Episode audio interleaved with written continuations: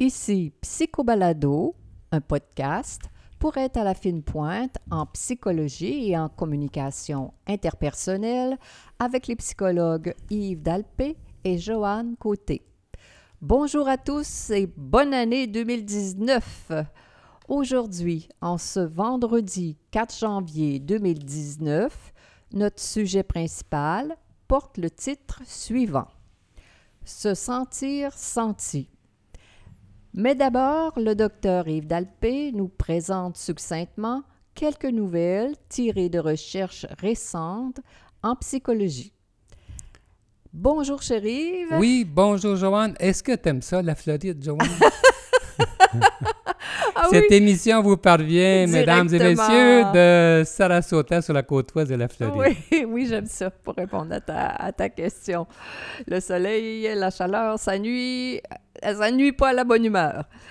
Alors, la première recherche, la santé mentale des jeunes universitaires. Qu'en est-il?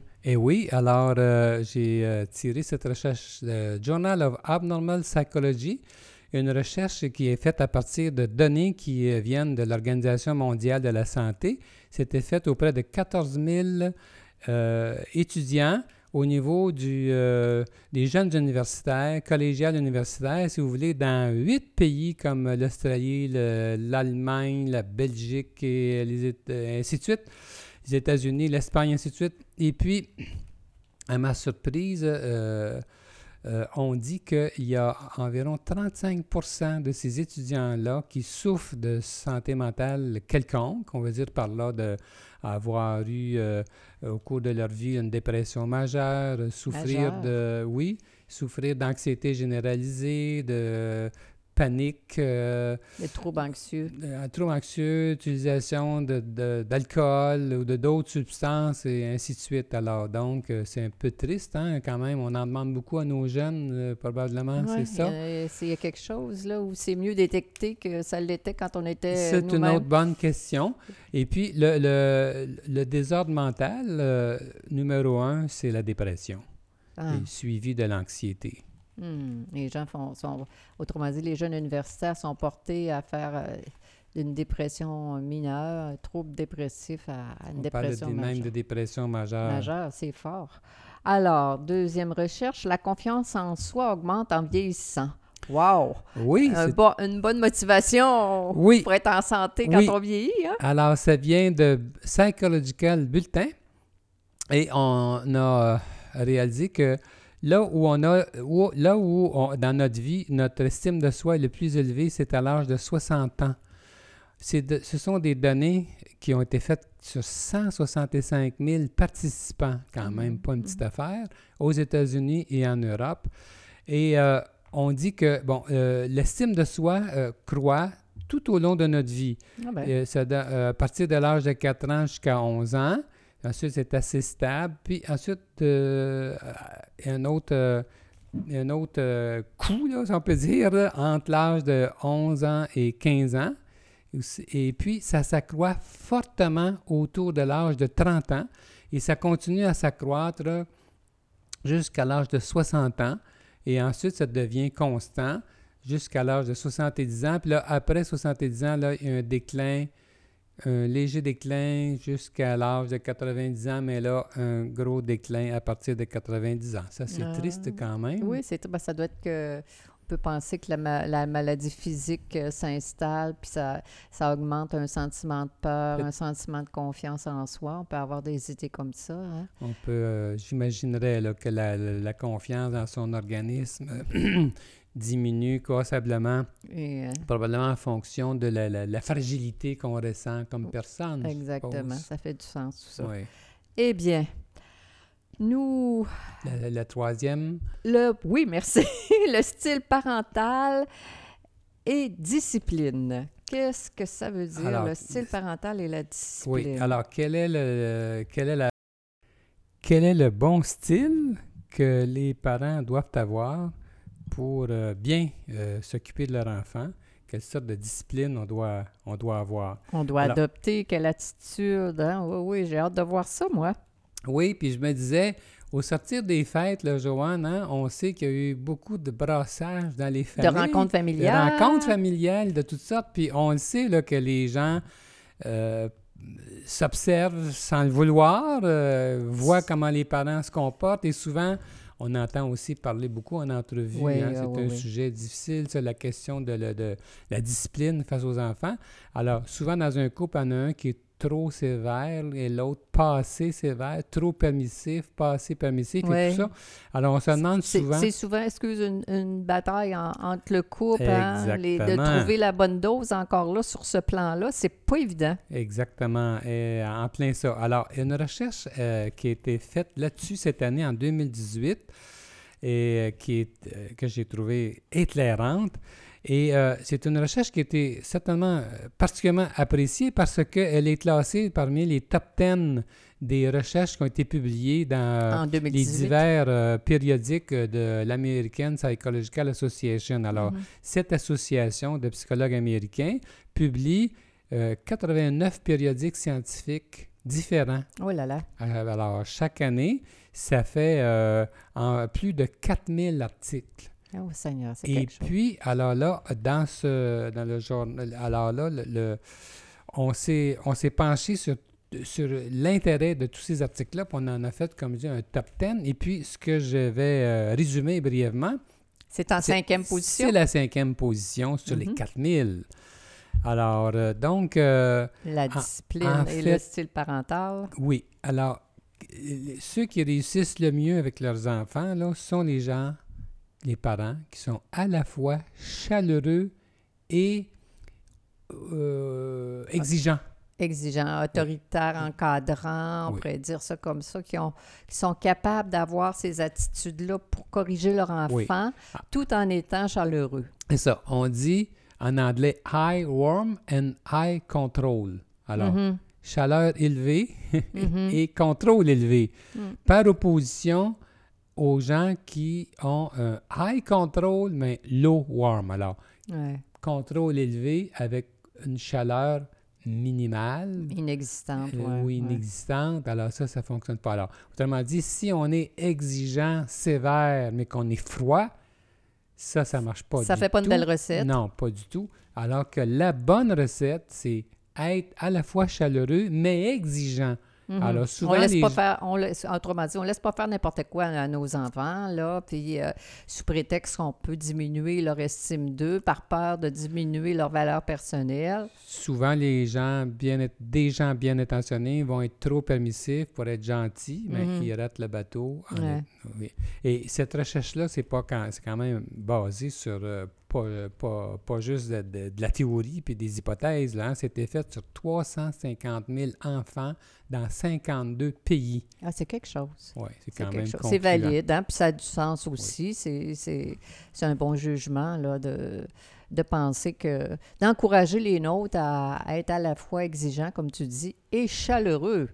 Alors, notre sujet principal, cher Yves, se sentir senti. Se sentir senti. Qu'est-ce que? Qu'est-ce que ça veut dire, ça?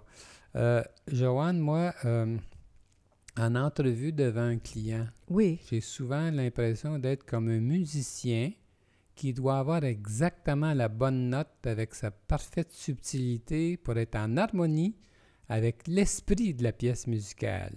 Tu c'est profond, ça, là, cette image-là. Là. S'il m'arrive de manquer même un soupçon de nuance en reflétant à mon client son émotion, je le sens immédiatement par la réaction non verbale de mon client. Et parfois la réaction verbale Je aussi. suis sûr que tu... euh, je vis la même chose. aussi, je trouve hein? que tu as bien illustré par cette image-là le- le- l'importance d'être connecté au plan émotionnel puis au plan euh, rationnel avec la personne pour que la personne puisse se laisser aller, se sentir en confiance, etc. ah, moi, je pense qu'on a besoin de sentir que l'autre nous saisit bien, tant dans nos pensées que dans nos sentiments. Oui, Puis plus nous percevons la justesse de la perception de notre vis-à-vis, plus nous sommes à l'aise avec cette personne, et plus nous nous sentons bien avec cette personne. Moi, je pense Exactement. que c'est la base. Là. Exactement. C'est pas juste avec euh, nos, nos- nos clients, c'est dans le couple, c'est avec nos amis, c'est avec les membres de notre famille, c'est avec les collègues. C'est généralisé cette. euh, Absolument. Moi, cette- je oui. pense même que les gens qui réussissent dans la vie savent ça d'emblée. Inconsciemment même. Oui, hein. C'est pas, de la stratégie pour bien Oui. réussir au plan professionnel. Non, C'est- non, non, c'est pas. ah, c'est qu'ils ont euh, en eux, on leur a enseigné possiblement, enfants, à, à- à- à développer ce- toutes ces nuances-là. On leur a enseigné en- tout simplement en s'occupant bien d'eux, en étant proche d'eux, en étant empathique, en les accueillant. Alors, Exactement. Ce sont les chanceux de la Terre. hein? Oui, en effet. Moi, je pense que le succès professionnel est souvent lié à la capacité de bien sentir les émotions des autres autour de soi. Oui, ça fait du sens aussi, là, hein, la- la- qu'on soit capable de jauger, sentir la bonne dose entre collègues, dans- au sein de l'équipe, avec notre supérieur, et, et l'inverse aussi avec les gens qui sont... Ça, ça a bien du sens, là. Moi, je pense que nous sommes infiniment reconnaissants devant l'attitude appropriée des gens autour de nous qui nous Mm. perçoivent avec justesse et qui se Mm. comportent en conséquence. Ben, on se sent en sécurité. Tout, Ouais. tout, tout, tout- j'appelle ça se sentir en sécurité, se sentir estimé, même si c'est pas dit à tous les jours. Je t'estime. euh, tu peux avoir une journée, tu peux avoir, euh, comme on dit, on n'est pas toujours dans notre assiette à tous les jours, à chaque, à chaque heure, à chaque journée, mais on, on, on se sent senti par les nôtres, par, par notre groupe, notre, qui est proche, et là, on, on- on se sent accepté, puis on, en revanche, on, peut avoir le goût de donner encore plus à, à notre entreprise, à notre famille, à notre conjoint, quand, quand, quand on se sent mieux dans notre peau. Les gens qui sont accueillants sans être envahissants, bienveillants sans être condescendants, heureux d'être avec nous, simplement dans la juste mesure. Alors ça, ça c'est ça qui nous fait du bien. Ça donne un- un- une sensation de bien-être, trouves-tu, Yves? C'est comme, c'est comme si C'est ça, qui fait la différence, ça- on, se rapproche du bonheur, on se rapproche de la, comment dire, de, de ce qu'on veut vivre, puis de ce, je pourrais dire, de ce qu'on mérite de vivre également, là, comme, comme être humain dans la vie, d'être euh, entouré de, de gens qui sont contents de nous voir, qui nous sentent bien, puis qu'on on leur redonne ça à notre tour. Puis comme tu disais tantôt, Joanne, c'est qu'on apprend ça tout petit par la façon dont on a été euh, traité. Mhm. Puis malheureusement, ben, les parents qui sont incapables d'une telle comme, euh, qualité de communication, ben, ils, tran- ils tran- ils transmettent ça de, de génération en génération. Ah, c'est intéressant ce que tu dis là. là. C'est pas nécessairement héréditaire. Tu apprends ça quand tu es petit par tous ceux qui l'exemple. tous ceux qui sont proches, soit ton père, ta mère ou te- tes, tes soeurs, tes frères, tout, ça se transmet. On- apprend. Absolument. On sait, par exemple, que les mères déprimées sont moins connectées à leurs enfants. Ben forcément, ils sont pas bien dans leur peau. Leur peau, les pauvres, elles sont toutes... euh, ils n'ont pas d'énergie, Ben, ils n'ont pas de joie de vivre, elles sont moins connectées à, à des émotions positives. Puis il y a des recherches qui ont montré ça. là, les, ces ces, mères-là émettent moins de vocalises, ont Mhm. moins de contact visuel avec leurs enfants, Mhm. euh, leur sourient moins, les Mhm. touchent moins, elles s'adaptent moins au langage du bébé, utilisent des phrases plus longues et plus Le complexes. bébé peut pas comprendre, c'est ça. leur racontent moins d'histoires, Ouais. chantent moins. Et elles ratent souvent leur coup dans leurs échanges verbaux, autrement dit. En Échange plus. verbal et non verbal. Si verbaux, pas de sourire dans, dans le visage, t'as pas de, de pétillant dans, les, dans le regard, Ouais. tu peux pas enseigner à ton enfant à, comment dire, à, à développer ce, ce- ce type de circuits neuronaux, même, je pourrais dire ça, que je pourrais aller jusque-là. là. Absolument. Puis un enfant qui est mal saisi dans ses sentiments, Ben, Oui, que ce soit la colère, que ce soit la déception, il s'adapte du mieux qu'il peut. C'est-à-dire, hein? Et euh, ben, il apprend par exemple qu'il ne peut affirmer ses désirs sans encourir la colère de ses parents. Si j'exprime Ouais. tout petit, Ça peut déranger. Ouais. Il ne peut exprimer de la détresse parce qu'elle n'est pas perçue ou elle est niée. Et peut, il ne peut soulever un problème sans se faire ridiculiser. Il ne peut s'affirmer sans se faire punir. Des choses comme ça, là. Alors, en conséquence, qu'est-ce qui arrive? C'est qu'il apprend à ne pas s'exprimer. Il gèle, je vais dire ça comme ça. Il y a une partie de, de, de l'existence chez ces êtres-là qui est, qui est gelée, j'appelle ça gelé, qui, C'est ça. qui est euh, à la rigueur robotisé, là, si on met des, des images. C'est ça qui arrive. C'est que sans le réaliser, l'enfant euh, soustrait ses émotions de sa conscience. Hey là là là là, que ça me parle tellement ça, quand je vois tellement de, de visages dans, dans, dans mon esprit quand tu dis des choses comme ça, là, ça, ça fait De tellement de sens. ou- Ah oui, en, euh, tous les gens, que je- certaines gens que je connais, euh, à la fois chez mes clients. Et, et- et je trouve que ça, ce que tu viens de nommer là, ça, en- ça engendre parfois des tensions au sein du couple. Ah ben oui.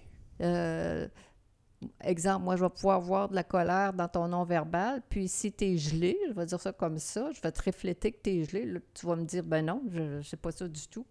Alors ça, ça fait un plus, peu un moins, puis ça, ça fait bzzz, puis ça, ça induit souvent des, des tensions au sein, au sein de la- des relations euh, Alors, amoureuses. ces personnes-là réalisent pas d'elles-mêmes qu'elles sont tristes, en colère, Ouais, mal dans leur peau. Ils sont exactement. pas habitués d'être en contact avec ça. Là. avec tout cet univers émotionnel, tout cet univers, comment dire, qui malheureusement leur semble menaçant parce que s'ils exprimaient ça, si on fait du pouce avec le raisonnement, euh, enfants, ils n'auraient pas été accueillis.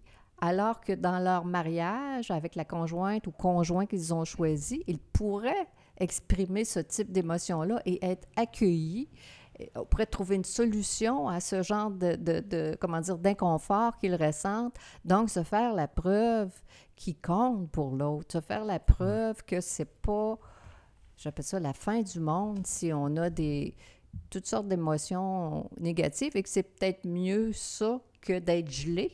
Quelqu'un qui n'a pas été traité, comme on le dit, là, de, a- par des parents qui ont été assez attentifs à lui, malheureusement, il a appris à ne pas reconnaître ces émotions-là. Et même quand il est bien marié, on pourrait Ouais. dire, euh, ben, il peut passer à côté. Il- Ah c'est comme qui- si physiologiquement. Il va rester fermé. Ouais, Il va, ten- il va avoir tendance à filtrer ce qu'il communique aux autres. ouais. Il filtre même ce qu'il ressent, car ses émotions lui font peur.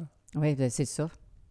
Alors, euh, alors c'est ça. L'enfant qui vivait comme ça, ben, plus tard, adulte, il a tendance à être ambigu dans sa communication, Ouais. à être susceptible, être enclin à, à être défensif. euh. Ça fait tellement de sens, tout ça, là.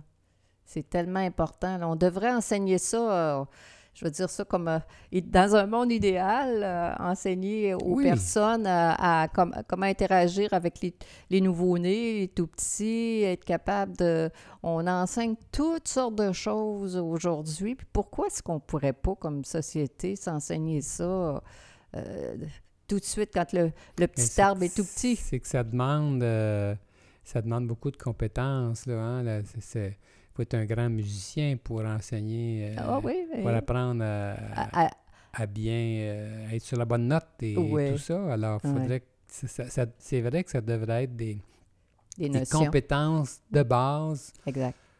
euh, au- dans les écoles. Dans les écoles et même avant. Et prépara- il y avait des, quand on était jeune, il y avait des préparations au mariage. Oh, tu- ça- c'était pas Non. très.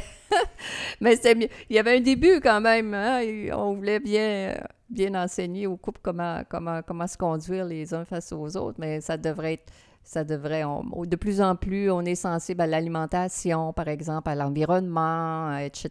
Pourquoi est-ce qu'on ne pourrait pas être sensible à, à ces habiletés relationnelles qui feraient toute la différence sur du long terme? On fait cette, euh, cette, euh, cet épisode-là de Psycho Balado juste après les vacances euh, de Noël. hein? Mhm. Et puis, euh, on disait tantôt, il y a beaucoup de gens qui se sont rencontrés dans les familles et tout ça. Je pense qu'il s'est joué beaucoup. Il y a eu un brassage d'émotions Oui. qui s'est vécu dans, toutes dans, toutes, Dans ces- toutes les familles? dans toutes les familles. Et puis, je suis certain là, que beaucoup, de, beaucoup de gens même se ressortent des vacances avec toutes sortes d'émotions qui ont été plus ou moins euh, facile euh, à vivre. Ouais. Et puis, ça, c'est peut-être un bon moment dans- pour les conjoints euh, de faire parler l'autre, puis de s'intéresser à ce qu'il a pu vivre, comment est-ce qu'il s'est senti dans tel tel contexte, dans tel événement, tel incident. euh, ça peut l'aider à se sentir compris, puis ça, ça peut être Ah, c'est un bon conseil, bon ça, timing. pour, pour, euh, pour un- des gens qui ont, qui ont envie de plonger dans, dans- dans le concept de se sentir senti, que d'utiliser la période des fêtes pour euh, faire la preuve à l'autre qu'on l'aime, qu'on s'intéresse à lui, qu'on est intéressé de connaître son univers, etc. Je, je trouve que tu donnes... Ça serait une bonne résolution, ça, pour le jour de l'an, tiens. Tu la formulerais comment? Ah, là, tu me- Je ne sais pas comment je... euh, se, se- se- se sentir senti 101. Ouais. En tout cas, l'idée générale, moi, que je- ce que je pense, c'est que, c'est que toute notre vie, les relations interpersonnelles réussies sont empreintes de chaleur, d'ouverture, de transparence, de spontanéité, de véracité, Hmm. de mutualité, Mm. d'engagement bidirectionnel dans Bien les deux sens. Là. Alors, ça signifie ça que euh, pour être bien avec quelqu'un, il faut être, euh, faut être connecté. Exactement. Tu parlais d'être vrai, tu parlais d'être enga- toutes les qualités dont tu viens d'énumérer, là, tout ça. Pour, Là. pour- pour- pour vivre tout ça, il faut être connecté, il faut être branché sur l'autre, euh, être conscient des émotions que l'autre euh, vit ou qu'il exprime, soit verbalement, soit non verbalement. Euh, moi, je pense que c'est la base du bien-être. Oui, ouais, c'est la- c'est c'est le début du, bo- du bonheur, on pourrait dire, de ce- du bonheur pour soi, du bonheur à deux, du bonheur pour notre famille, pour notre euh, communauté. euh, S'intéresser comme ça les- les uns aux autres, là, ça ne prend pas trois heures par, par jour. Là. Moi, je pense que c'est avec les gens qui perçoivent bien nos émotions d'instant en instant que nous sommes heureux. Ben oui. C'est Ben oui. c'est- la base, là. Tu c'est le, le, le, le- le plaisir d'être ensemble, c'est pas d'être en compétition, c'est pas de Ah, se disputer. c'est d'autant plus difficile hein, quand il y, a une- quand il y a des obstinations, des disputes, de la compétition. Souvent, le danger, c'est que justement, on perd le contact avec l'autre Mhm. et puis on ne, Mm. on On met de la distance. on met de la distance, puis on ne, on ne se sent plus senti. On ne sent plus que l'autre nous suit dans le- les dédales de nos idées, de nos émotions, mais qui cherche plutôt à faire valoir ses affaires. Je, je, je, je, Je, je, je, Alors, c'est- ça que je pense qui est souvent le plus douloureux dans les, euh, euh, dans les ce qu'on appelle les obstinations, là, euh, dans les conflits. C'est quand, en fait, c'est le bris de contact. C'est qu'on sent que c'est comme si l'idée qu'on veut faire valoir était plus importante que l'intérêt qu'on porte pour la personne. Mhm. Alors, il y a une coupure là, dans la connexion, dans le contact. là. On, on- on ne se sent plus senti. On sent que l'autre veut plutôt imposer ses idées et tout ça. Alors, ça fait mal. Ouais. C'est pas évident de sortir de ce cycle-là, là, de, de, de- Tout le monde veut sentir que ses idées sont, comment dire, ont de la valeur. Tout le monde veut sentir avoir son tour. Tout le monde veut sentir sa valeur personnelle, son, sentir sa place. Hein? Puis souvent, ça passe, euh, j'appelle ça se sortir du cycle de l'obstinage, de la compétition ou de, tout ça, d'être capable de montrer, de se montrer qu'on qu'on s'intéresse les uns aux autres, là, ça prend, ça prend, ça prend une bonne, une bonne estime de soi. C'est pas, c'est, c'est, pas facile quand on est en interaction avec quelqu'un, là, puis que euh, dans ces moments de compétition, où est-ce qu'on est si intéressé de faire valoir nos idées, là, c'est, c'est pas facile de garder quand même le contact avec l'autre en face de soi, puis de tenir en compte de son état d'âme, comment est-ce qu'il se sent pendant que je débat, pendant que moi je suis euh, toute euh, mobilisée à faire valoir que mes idées sont meilleures, là Hmm. comment qu'est-ce que je fais vivre à mon euh, euh, vis-à-vis Ouais. qu'est-ce qui se passe là? Ouais. Ouais, c'est, un, un grand art qu'on devrait, comme je me répète, on cultiver de- oui, qu'on devrait cultiver, qu'on devrait apprendre à, avant même d'arriver à l'école. Ah, tout petit, c'est Ah, ouais, entendu, ouais. c'est ça l'idéal. On serait dans, en meilleure santé, tout le monde. On serait... euh, on serait pas dans un monde aussi incertain, à mon sens. Peut-être en terminant, euh, j'aimerais donner un conseil peut-être à quelqu'un, euh, si vous êtes insatisfait de votre relation avec un proche en ce moment, une bonne façon de vous rapprocher, ça serait de chercher à détecter ce que cette personne vit intérieurement, Oui. Puis vous lui, euh, vous lui en parlez. Euh, alors, vous abordez cette personne en pensant au musicien qui ne veut pas émettre de fausses notes, puis qui a, qui a le goût d'être euh, vraiment au diapason. Mhm. Et ça peut changer pas mal euh, Mhm. les choses.